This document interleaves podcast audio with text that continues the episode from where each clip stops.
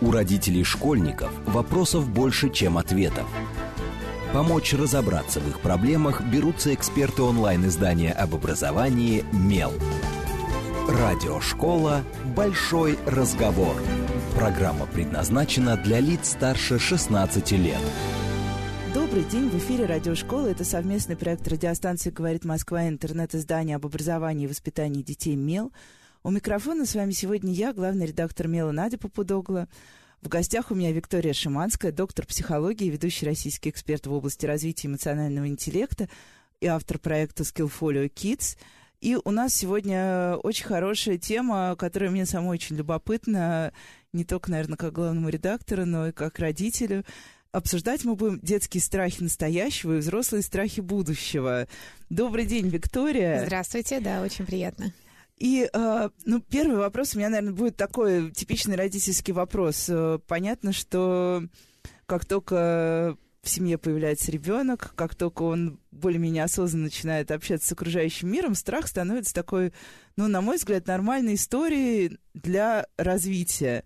И во многих книгах уже написано, что, в принципе, бояться это нормально, что так человек, собственно, защищает самого себя. Но, тем не менее, э, родители все равно продолжают, вот в том числе и нас, мел часто спрашивать, что такое нормальные страхи? Ну, например, бояться темноты, нормально ли? А если нормально, то до какого возраста? и какие страхи ненормальны. Так, в общем, что такое страх и какой страх нормален? Да, вот разделяю, действительно, мне кажется, страхи родителей э, порождают постоянные запросы о страхах. Поэтому, э, наверное, чтобы раз и навсегда определиться, что такое нормальный страх или ненормальный, э, с точки зрения психологии, говорим так, любой страх, если он возник, Первое, со мной все ок, это нормально. Поэтому с любым страхом мы начинаем работать. Просто дальше очень важно понимать, а почему он возник. Поэтому самое главное вообще а, не блокировать. То есть сама установка внутренняя, что страх это окей, и так она позволяет э, любому человеку, и маленькому, да, ребенку, и родителю дальше спокойно с ним проработать. То есть это такая первая внутренняя, окей, э, что со мной все хорошо. Дальше мы понимаем, что действительно есть страхи, которые возникают э, по мере взросления. И здесь какой очень важный эффект. Чем более на ранней стадии, то есть возник страх, и вот чем раньше мы с ним э, сумеем его проработать, и он действительно прожить его, пройти сквозь него, мы прям практики, я думаю, обсудим попозже, тем легче потом этому человеку будет в взрослом состоянии.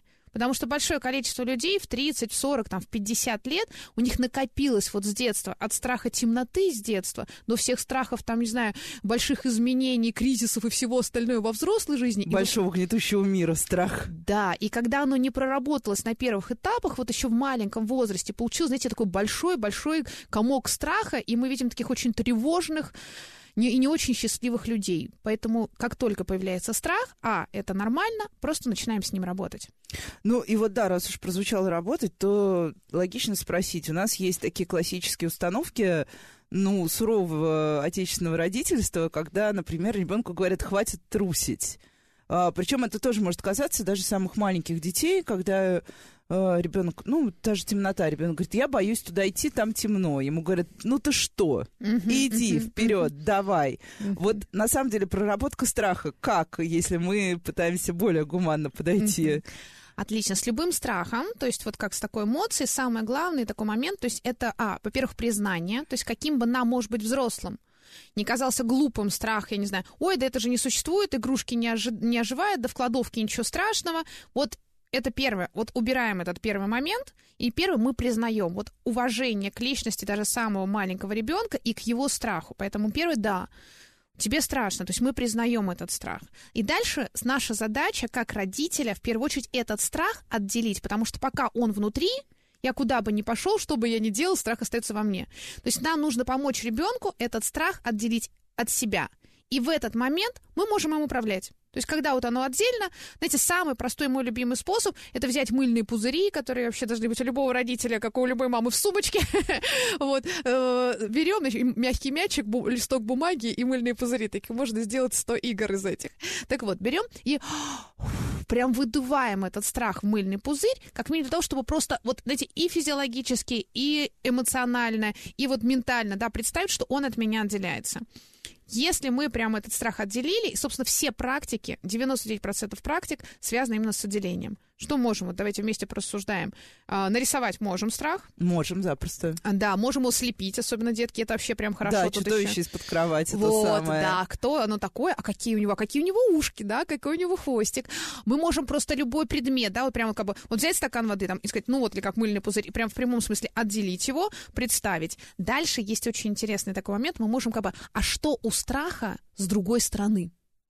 Так, и что Ага. же там может И прям быть? уже в прямом смысле. То есть вот это вот чудовище, и мы же его видим здесь, у него большие глаза, вот страшные, когда с детками начинаешь вот разговаривать про это, там, про страхи темноты, значит, они представляют, а дальше вот выставляем, прям говорим, ну смотри, вот этот вот мячик, это вот это вот страх, отлично. А давай пойдем, здесь у него большие глаза, клыки, что-то еще. Обходим с другой стороны, почти у всех там, ой, маленький пушистый хвостик, а у кого-то там и крылышки появляются, а кого-то что-то еще. Потому что вообще со страхами самая главная история, это когда вот их, а первое, отделить, а потом, условно говоря, пройти сквозь них. Давайте, может быть, немножечко обратимся даже к взрослому состоянию. Ведь что иногда боятся? Там, вот, боюсь, там есть люди, обращаются сейчас, там, вот, кризис, что-то, еще боюсь, что меня уволят с работы. И что Ну, Мне происходит? кажется, да, это такие базовые вообще страхи взрослого человека. Вот. Что происходит с людьми, которые начинают этого бояться? Мне кажется, они либо их увольняют, либо они уходят сами от греха подальше. В том-то и дело. То есть, как только мы чего-то боимся, но мы боимся, ой, ой, не смотрю, не смотрю, когда не думай о белой большой обезьяне, да, не Так, думай. это, это мо- моя любимая методика. Я подумаю об этом завтра. Вот. И вот в этот момент, на самом деле, все. Мы дальше, а при этом нервничаем. Ой, а она не так посмотрела, а он не так... А почему он мне не сразу ответил на письмо? А вот тут и А начинает... еще кто-то постучал в дверь. Да, да, да. И в этот момент оно постучало. Все, и человек начинает нервничать, делать э, ошибки, э, где-то э, психовать. И в результате, ну, руководитель, даже который не собирался увольнять этого человека, понимает, что, ну, в общем, ну, либо начинает с ним разговаривать, либо действительно с ним расстаются. То есть, если мы просто увидели этот страх, дальше становится нашей, это на уровне нейрофизиологии, доминантой, мы начинаем все подсознательно делать для того, чтобы этот страх реализовался. Поэтому единственный способ, как бы, вот представить, окей, меня уволят с работы, потеряю работу.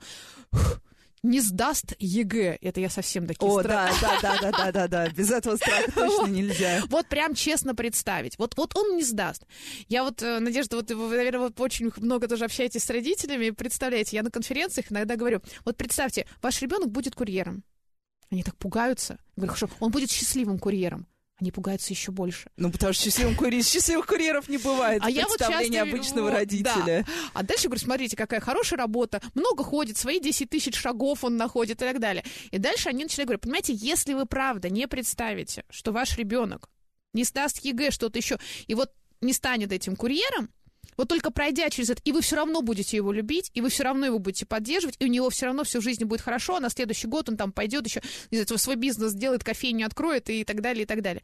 Только пройдя и признав эту историю, мы можем спокойно на это посмотреть и не задавить его во время вот этих сдачи экзаменов, не устроить Не задавить еще самого нагрузку. себя. Конечно, не задавить самого себя. И вот так работает совсем. То есть мы проходим сквозь страх. Это что значит? Мы представляем, что это уже произошло.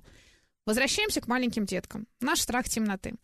Обходя страх с другой стороны, мы, мы как бы на самом деле как бы знакомимся с этим страхом, и фактически как бы мы его признаем, понимаем, да, вот оно есть, вот оно пришло, вот пришло вот это вот наша бурбука, да, там, откуда из-под стола, ага, а, не, не из-под стола, из- за шкафом сидела, так, хорошо, все, какая она? Описываем, рисуем, сказку про нее придумываем. А дальше выясняется, а почему она приходит? Что ей не хватает? Знаете, что дети отвечают? Ну, такие, Вот я сейчас «Ты- задумалась, потому что я пытаюсь Так. понять, зачем она вообще может прийти. Ну, не напугать же. Вот именно, вот почти никто никогда не говорит, что если даже говорят напугать, мы говорим, а почему она хочет напугать? То есть мы И вот- почему именно тебя, почему например? на тебя? А может быть, ей чего-то не хватает? И тут выясняется, что этой бурбуке самой грустно. И играть-то ей не с кем. А у тебя такие игрушки интересные. И вот, в общем, эта бурбука уже становится таким, не каким-то страшилкой, а приятным питомцем, который можно Да, молочка добрый налить. воображаемый друг. Конечно. И на самом деле, то есть через это э, вариант первый, это бывают действительно страхи естественные, вот, наверное, мы здесь возвращаемся к понятию нормально, которые просто, да, появляются во определенные этапы страх темноты, даже страх осознания смерти, э, страх перед э, там, общением с другими детьми. Ну, это, это, они на определенных этапах возникают. Мы с ними знакомимся, спокойненько прорабатываем, даем инструменты. Либо страхи возникают, например, вот сейчас у нас сентябрь, еще начало учебного года. Могут у деток младшей школы возникнуть страхи, хотя вот вроде бы летом еще ничего не было, и, казалось бы, страх темноты перерос. Бывают такие запросы очень часто. Это общий уровень тревожности. Или пошел действительно там обновление в классе, или какой-то появился новый учитель. То есть иногда этот страх — это некая проекция тревожущих явление из реальной жизни. Именно так. И с ними точно так же, да, мы поступаем? Вот с ними мы, если мы, то есть здесь вот начинается небольшая такая развилочка, поступаем точно так же, но если это просто, ну, некий естественный страх, когда я осознал, что «А, я вот, когда засыпаю, вот а где я и что еще. И здесь мы прорабатываем вот именно историю, да, вот мы заснули, мы, у нас правильный ритуал, нам снятся мы правильные сны, мы умеем делать настройки на этот сон, ну и вот э, общие такие э, хорошие составляются, можно сказать, такие ритуалы засыпания, это отличный момент. Если мы понимаем, что это проявление из каких-то явлений в жизни, кто-то, правда, может обижать ребенка или что-то еще. Но ребенок об этом не всегда дети об этом рассказывают. Да, вот я как раз хотела спросить, mm-hmm. что вообще делать, когда у тебя есть ощущение, что ребенка что-то тревожит и провоцирует у него вот эту вот такую дестабилизацию всего, но при этом ребенок сам не рассказывает. Угу. И мы, даже задавая часто правильные вопросы, но родители уже научились спрашивать не просто угу. как дела, а да. Что тебе понравилось в школе? Да, что тебе что понравилось, было... что тебе не понравилось, как раз, mm-hmm. что тебя задело, что обрадовало, да. да, да. Мы все равно можем только иногда только нащупать какую-то mm-hmm. такую историю. Вот как пойти дальше и понять, собственно. Вот, и здесь действительно, если вдруг заметили несколько таких составляющих, тревожнее стал, хуже стал засыпать, какие-то страшилки, и явно вот что-то не договаривает, ну как что, ну нормально, ну там это, да, то есть такого развернутого ответа нет. А, методы а, по похожие, но не с таким с развитием. Например, один из замечательных методов, это получается такой, как сказкотерапия. То есть можем взять любимые же игрушки и с ними вот проиграть некую историю. То есть мы начинаем составлять с ребенком историю. Вот он там зайка, а это может быть и робот, и может быть кто угодно, динозавр. Ну, в зависимости от возраста и любимых героев, хоть даже мультипликационных, вот тут вот они нам в помощи.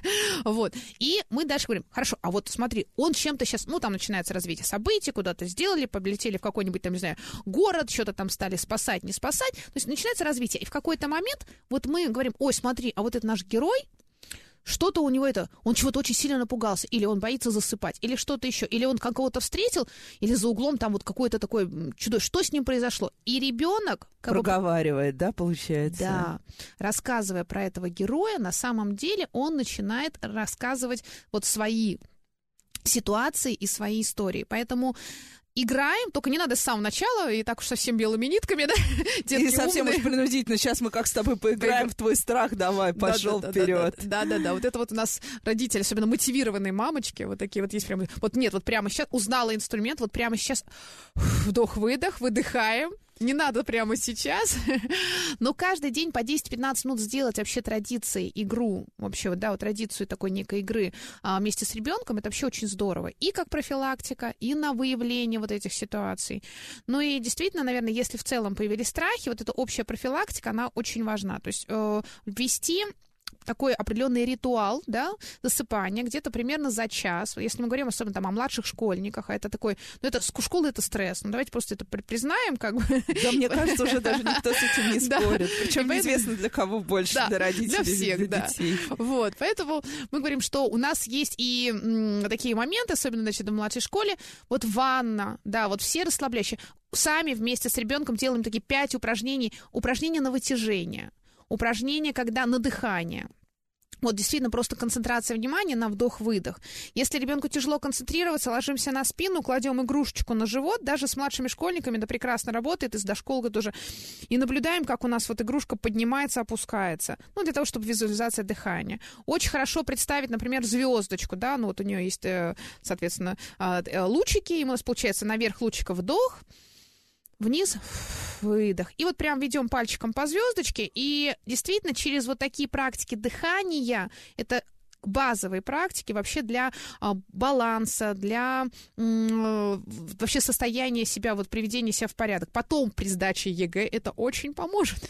Начинаем с первого класса. Поэтому ванна, расслабление, три упражнения на вытяжение, наклон головы вниз, можно такое плавное движение в виде такой, м, такого танца.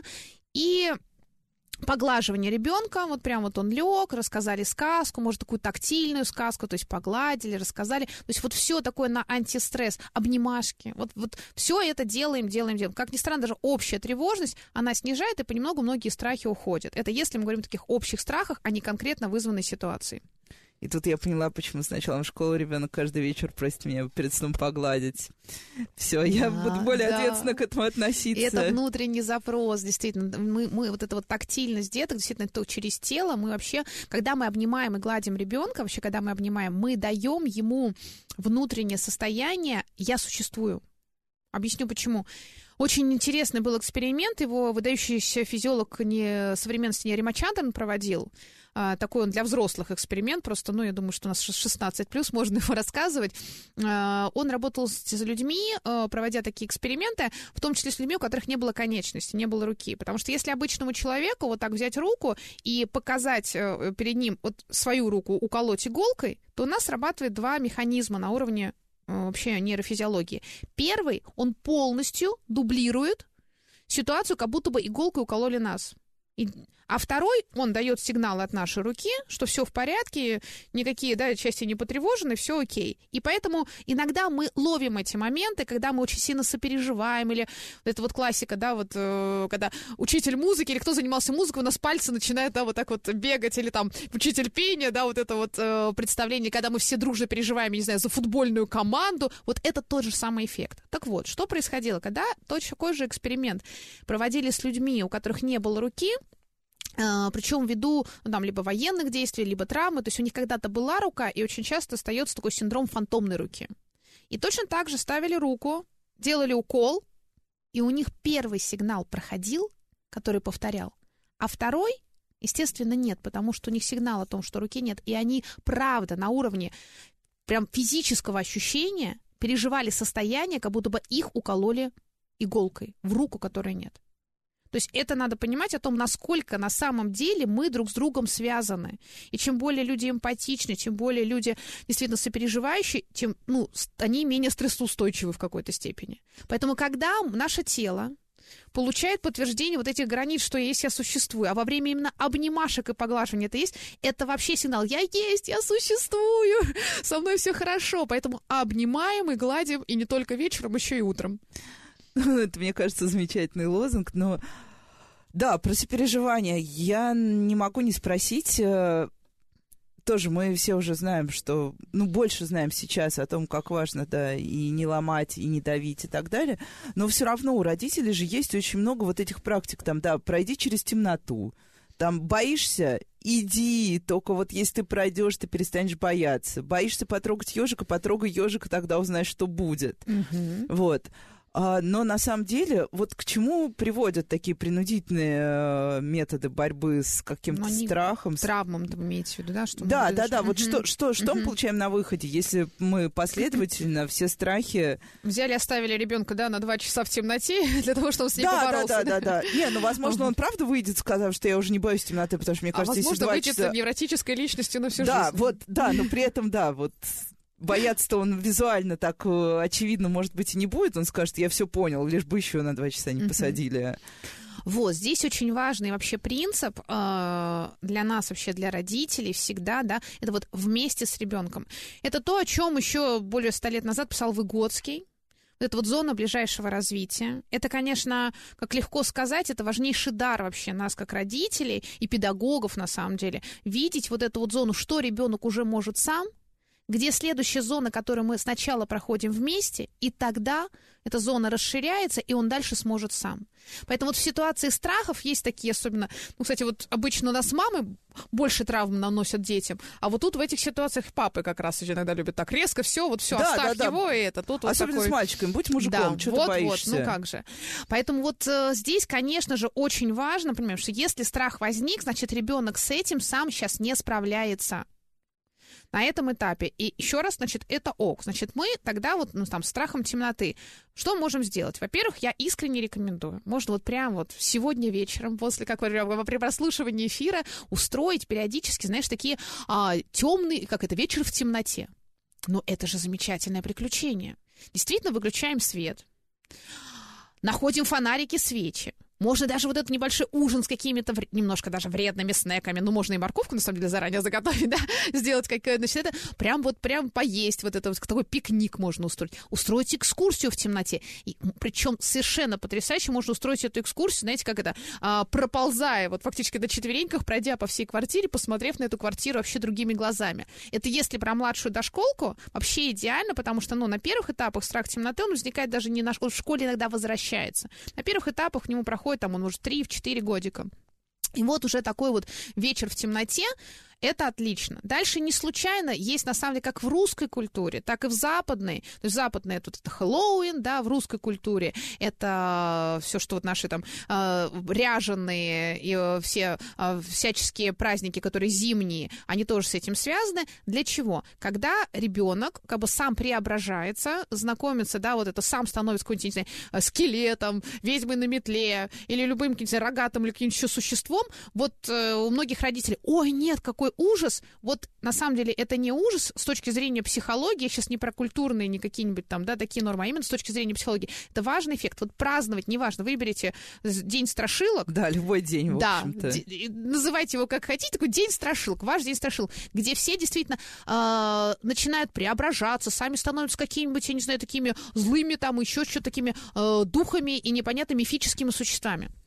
Потому что если я могу это сделать, неважно, я это нарисовал, я сам себе нарисовал какой-то такой антураж, взял папину рубашку, из нее сделал себе какой-нибудь плащ, то я этим управляю. Да, то есть это же такая суперсила получается, да, конечно, даже настоящая. Конечно. Мы даем опыт ребенку управления страхами в игровой нормальной форме. Это и есть та зона, в которую мы проходим вместе в игре, а дальше он уже, имея этот опыт управления страхом, перенесет его на ситуацию реально, когда возникнет страх.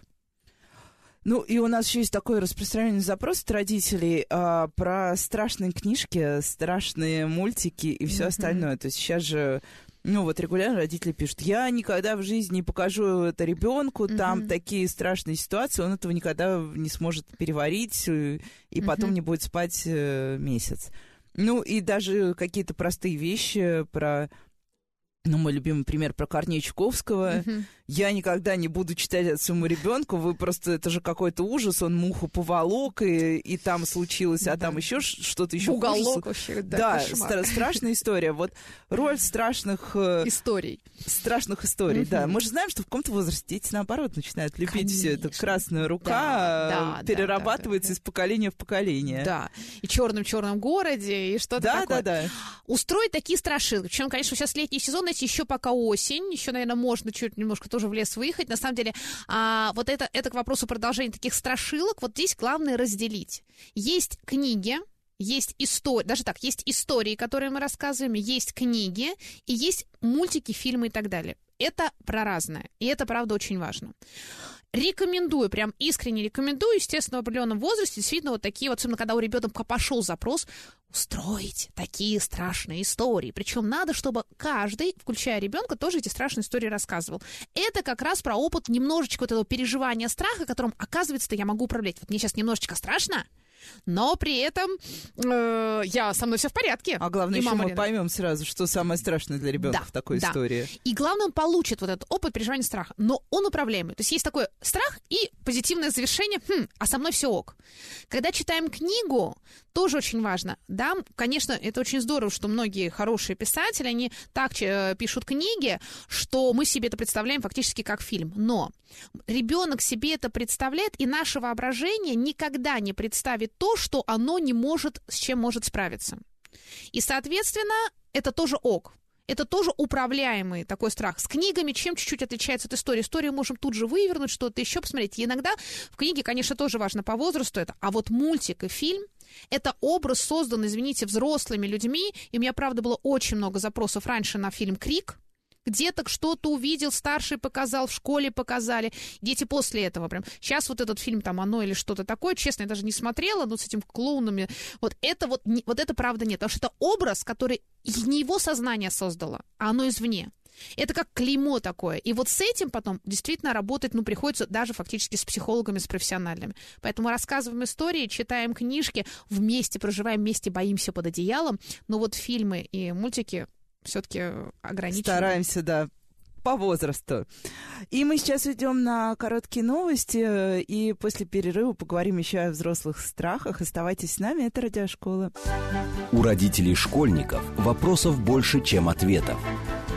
Помочь разобраться в их проблемах берутся эксперты онлайн-издания об образовании «Мел». Радиошкола «Большой разговор». Добрый день, в эфире снова радиошкола. Это совместный проект радиостанции «Говорит Москва», интернет-издание об образовании и воспитании детей «Мел».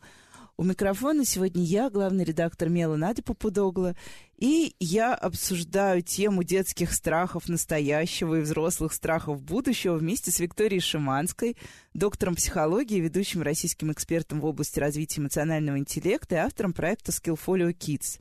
И в первой плане программы мы уже поговорили о том, какие страхи нормальные, какие страхи не очень нормальные, и стоит ли вообще, как стоит работать со страхами, если ваш ребенок чего-то начал бояться.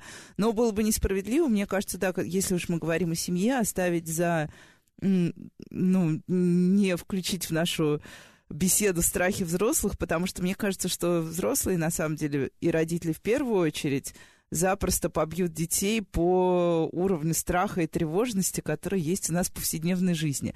Вот я на самом деле не знаю, но у меня есть какое-то такое глубокое ощущение, что, по крайней мере, если мы говорим о Москве и о типовых городских жителей, здесь в последнее время уровень стресса такой, что мы э, поневоле все время о чем-то тревожимся, и в какой-то момент эта тревога перерастает, да, в какой-то постоянно присутствующий страх. Вот не знаю, я права, не права. Знаете, очень правы, и причем уже недавнее достаточно исследование Института физиологии по всей России 60 тысяч человек, там детей исследовали, даже уже с детского возраста самая узнаваемая эмоция среди всех детей была именно страх. И это связано с тем, что и родители боятся, и у детей вот высокий страх, дальше действительно высокий уровень тревожности. Поэтому это есть, и это, ну, наверное, немножечко грустно. Давайте разберемся, да, почему так происходит. А, вы очень правильно отметили по поводу того, что действительно это внешние факторы постоянного шума, движения, скорости изменений, которая сейчас произошла, да, а непонимание действительно, что в будущем. Сейчас вообще родители оказались в уникальный такой момент, когда их опыт детства не референтен тому, что происходит с их детьми. Да, это связано там, с новыми технологиями, скоростью изменений и так далее. И у них еще и этот страх. То есть раньше все-таки бабушка знала, что вот так вот мы моем посуду, так мы вместе чистим картошку, так вот вместе сделаем, и, в общем-то, примерно понятно, чего будет. Сейчас родители понимают, что вот совсем не так. то, как я был в детстве, и то, как это происходит с моим ребенком, это не совсем так. Поэтому, конечно, большую волну вот этих многих страхов, они из-за того, что вот есть этого непонимания, а как правильно, а что будет. Дальше второй есть очень важный момент с тем, что непроработанные страхи с детства, мы чуть-чуть про это да, вот говорили, они накапливаются, взрослому состоянию, и получается действительно вот такой уже большой комок страха, и действительно иногда приходится вот в психотерапии, если уж брать крайности, возвращаться к таким детским моментам, где было это вот непринятие, где был страх ошибки очень много, да, потому что мы хвалили, и что у нас получается? На самом деле, вот можно сказать, что ребенок, когда вот появляется на свет, у него как такового страха нету. То есть страх, с одной стороны, это физиологически естественная а, такое, такая эмоция базовая, потому что без нее действительно она защищает, показывает, что там опасность, но с другой стороны... Ну, даже она не и то, при... что опасность, это может быть непонятно что, да, мне кажется. Да, да, да, вот так. Да, именно так. Но это и приобретенное. Сюда не ходи, там не открывай, не сдашь экзамены, будешь дворником, э, просто вот сюда не лезь, значит, это неправильно. И дальше мы вот каждым, каждым таким своим, своей установкой делаем такой туннельчик. И, по сути дела, вот получается, вот иди вот по этому туннельчику, есть один вариант, вот только так, только так а решать все остальное задачу. опасно. А все остальное опасно. Угу, и отлично. получается, что вот чем больше этот туннельчик сжимается, тем больше неизвестности вокруг и непонятного вот этого представления. Поэтому ключевой фактор работы со страхами это на самом деле гибкость нашего мышления, умение понимать, что всегда есть несколько выходов из ситуации, вариативность ситуации. Я не сдал ЕГЭ. То Мой... есть не фатальность, вот убираем эту фатальность, да, когда все плохо, и мы все плохо кончим однажды. Да, да. И пока это что сужается, тем более фатальным, кажется, не выиграл соревнование, все, конец света. И сколько таких ситуаций было? Получил двойку, все, не пойду домой, да вот там, нельзя спросить у учителя, потому что тебе скажут, что ты там что-то нехорошее скажут в ответ. То есть получается, что в течение где-то к взрослому состоянию, а где-то, на самом деле, где-то такому подростковому, я бы сказала, вот, там, выходу из школы к институту, мы вот этот туннельчик сжимаем. И поэтому дальше, вот, в общем-то, задача взрослого человека, если вдруг так сложилось его, да, значит, путь до этого, заниматься в первую очередь тем, что и для себя, и для своего ребенка каждый раз показывать, что из ситуации есть много вариантов выхода. Вот давайте разберем один из самых таких критических страхов с этими экзаменами, но просто такая болезненная, наверное, история. Вот, да? Да, да, да. Угу вариант, э, вот. То есть мы представляем, что действительно, окей, вот, вот не сдал. То есть пока э, э, у нас ситуация, что дети э, действительно прям боятся, и вот не поверите, пока ехала на передачу, и вот разговаривала с таксистом, у него вот две дочки, как раз лучше поступила сейчас в колледж, почему? Он говорит, ну если я же сейчас вот не, не пойду в 9-10 класс, а вдруг я плохо там сдам ЕГЭ, это же крест на моей жизни. То есть это, это установка у ребенка. Все, то есть я где-то запятую, даже вот так было дословно, я где-то пропущу запятую, и это крест на моей жизни. Погублю, да, все. Все. То есть вот это вот понимание. И поэтому только рассмотрев эту ситуацию, окей, значит, а, первый вариант, действительно многообразие там колледжей. Дальше, действительно год, как если год после ЕГЭ, да, вот, а, когда можно попробовать стажировки, можно попробовать работу, даже где-то пойти в армию, или если это да, мальчики, да, не девочки, и это тоже опыт. А, посмотреть вот эти варианты самые-самые разнообразные, как минимум видеть их всегда минимум причем пять. Вот научиться в любой ситуации и нам, взрослым, и детям видеть пять вариантов. Как это развивается? А развивается это ежедневными практиками. Как я иду э, по дороге из дома на работу? Ну, как правило, иду стандартным путем. Найти пять вариантов пути, как идти от дома до работы и обратно. Пять способов приготовления завтрака. Кстати говоря, то, чему один из навыков, которым очень хорошо научиться там своих детей, начиная уже там с младшей школы. Пять способов по-разному приготовить одну и то же там именно яичницу, условно говоря. И э, пять способов по-разному э, там попить кофе, там попить кофе. То есть вот как ни странно, вот посмотреть на свою жизнь вообще на каждые даже самые бытовые действия вот пять способов чего-то. То есть приучить себя, по сути, к такой вариативности, к тому, что в любой ситуации можно что-то немножко менять, а не идти вот этим самым туннелем. Немножко или вообще на 360 градусов или что-то еще, и это не страшно. Вот это на самом деле самый-самый большой ключ тому и вот только через практику ежедневных таких упражнений, потому что это чисто нейрофизиологический процесс, вот это формирование туннельчика и вот эта вот ситуация фатальности, дальше, неважно, и дальше вот для кого-то большая трагедия, для кого-то маленькая трагедия, то есть то, что другой воспримет, но главное, чтобы не было вот этого узкого туннельчика, поэтому вариативность в нашей жизни во всем. Ну, тут тоже, когда мы начинаем еще говорить про взрослые страхи, вот вы уже упомянули, на самом деле мы все немножко заложники, мне кажется, неопределенности нашего будущего. И ну, тут надо признать, что это подогревают и СМИ, и не только СМИ. Мы постоянно слышим со всех сторон, что э, роботы заменят людей, э, что машины будут все без водителей и так далее и тому подобное. И формируется постоянно такой фон, вот причем, поскольку никогда не называется срок, когда это произойдет, mm-hmm. это просто некое будущее. Вот, человек постоянно живет с ощущением того, что это может случиться уже завтра или уже послезавтра. Я уж не говорю о страхе, ну, мне кажется, базовом страхе российского среднего гражданина, что у нас будет очередной кризис, ты потеряешь все чего-то. Да он уже есть, что бояться. Но это вот вариативность как раз, а некоторые-то ждут еще какого-то вот этого. А вот потом будет еще хуже, да? Да-да-да, потом будет еще хуже. Вот как быть со страхом, который а, постоянно снаружи тебя как бы атакует? Даже не страх, а не страх, угроза тебя атакует.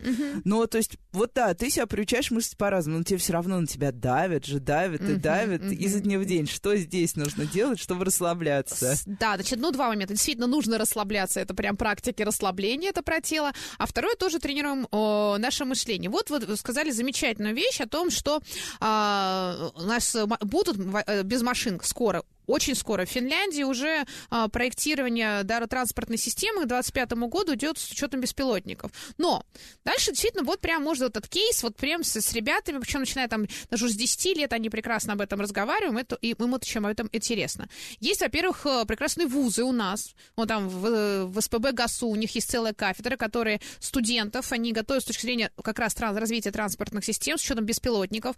Почему я об этом говорю? Я была поражена. Уже с третьего курса все студенты оттуда разобраны у Ого. работодателями. При этом на первом этапе ВУЗ, у них как бы они борются за студентов. Я говорю, вы просто не умеете об, этом правильно рассказывать. Скажите, что вы про беспилотники. И еще то, что у вас вот действительно... Скажите, да, что Да, у вас трудоустроено, это лучше Да, всего а снять так есть стресс вот- у родителей. То есть мы понимаем, какое количество возможностей. Ведь смотрите, это ведь и вот представляем реально прям себе жизнь эм, с беспилотниками. Я на сессиях с подростками а, всегда показываю прям такие ролики э, вот этих беспилотников, это реальные ролики, которые уже сейчас есть там от различных э, компаний. Что получается? Как меняется наша жизнь? Во-первых, это поменяет глобальную проблему регионов, городов, что идет отток да, в большие города, в ту же Москву. Потому что с учетом беспилотника мы можем передвигаться на гораздо более далекие расстояния. Дальше. Ну вот мамы меня поймут. Вопрос иногда там, вот еще там 10 лет назад мы не могли себе представить этот тоже нейл-бары, да, или там вот когда ногтевой сервис где-то там в торговом центре. Или кофе Go тоже, ну, я имею в виду кофе на вынос, тоже стало вот активно где-то лет 5, там 7 назад. То есть новые, новые абсолютно рынки. Получается, с этими беспилотниками будут специальные машинки, которые тебе туда кофе привозят. Наш эфир будет тоже, значит, происходить из этих машинок. Мы куда-то тут же поехали, там провели совещание. То есть мир правда поменяется очень сильно, примерно настолько же сильно, насколько поменялось благодаря мобильным платежным системам. Но если мы начинаем про это размышлять, как вот некое такое интересное приключение, опять-таки видеть в этом возможности, то есть мы опять-таки проходим сквозь этот страх и видим вот эти вот возможности вместе с детьми. Мы понимаем, что, боже мой, так это же вообще море возможностей, эти беспилотные автомобили, а вовсе не ограничения. Но да, это способ мышления, вот такой ежедневный способ мышления. Из такого быстрого, чтобы доказать, что это легко, каждый представляет радугу, да? Вот сколько в радуге цветов, как нас в школе в садике? Семь, по-моему, Семь. семь же, Да, да? да, да. Ну, Я каждый задумалась. охотник желает знать, да, Да. и так далее. Но если мы вспомним английский, то blue, там и голубой, и синий, которые у нас разнесены. Так что ж тогда их получается шесть. А дальше, если даже вот визуально сейчас мы вспомним радугу, а если это, например, на картинке показать, я скажу, там есть бирюзовый. И реально все видят бирюзовый. Я говорю, а теперь давайте увидим фуксию.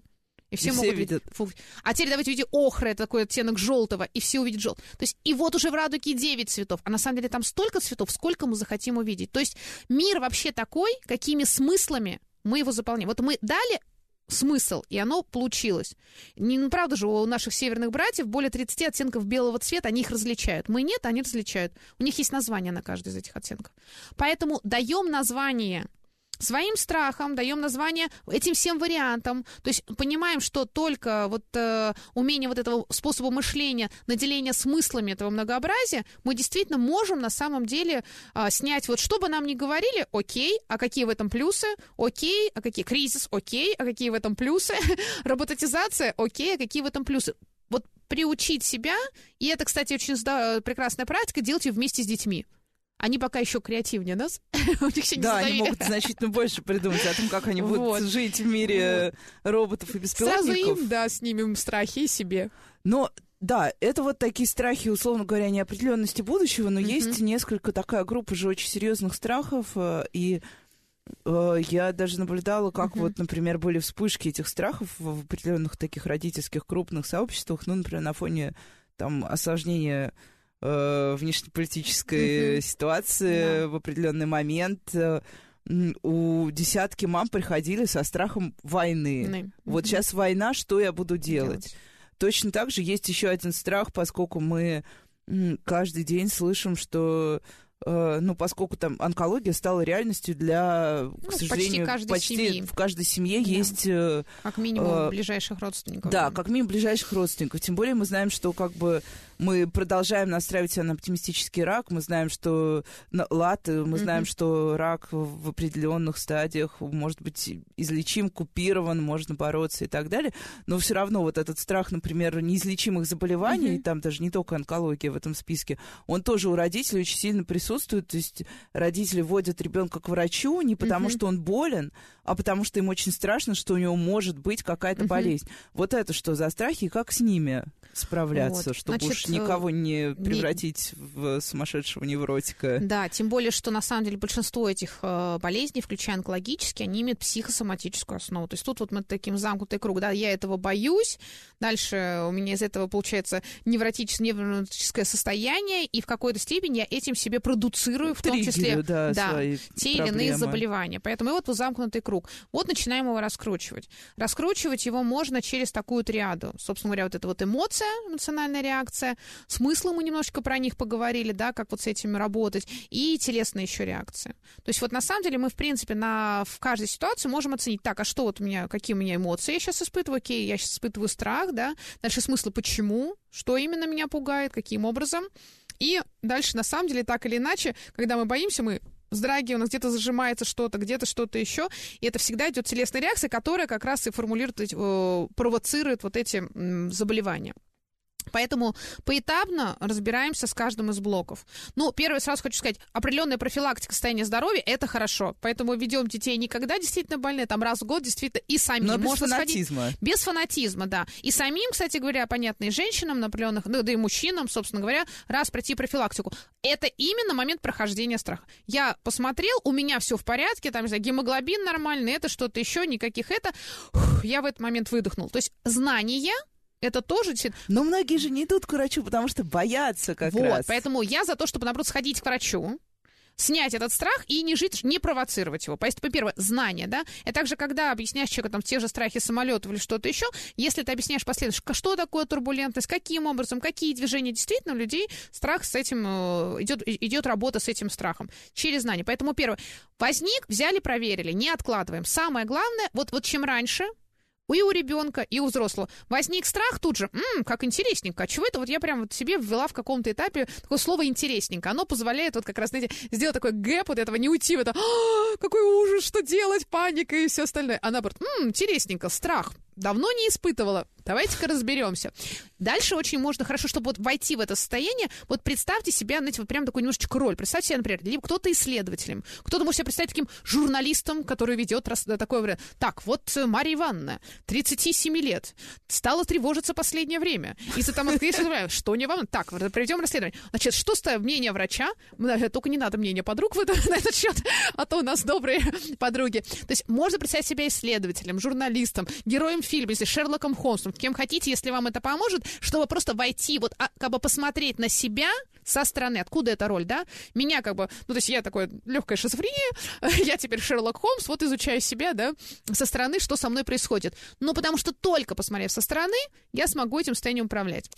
Поэтому первое знание, знание, знание. Причем желательно здесь, конечно, не заходить вот это, знаете, а, только доверя- доверенным источникам. Вот здесь искренне не могу не сказать просто комплимент Мелу, потому что, ну, действительно много. Я, ко мне столько запрашивают родители, иногда них жалко, их бомбят из разных источников интернета, чего только не пишут. Вот я знаю, говорю, вот на Меле, если написано, правда, да, можете этому доверять, искренне, потому что иногда, особенно в регионах, ну, с такими запросами приходят. Мы там прочитали, там это, говорю, не читайте.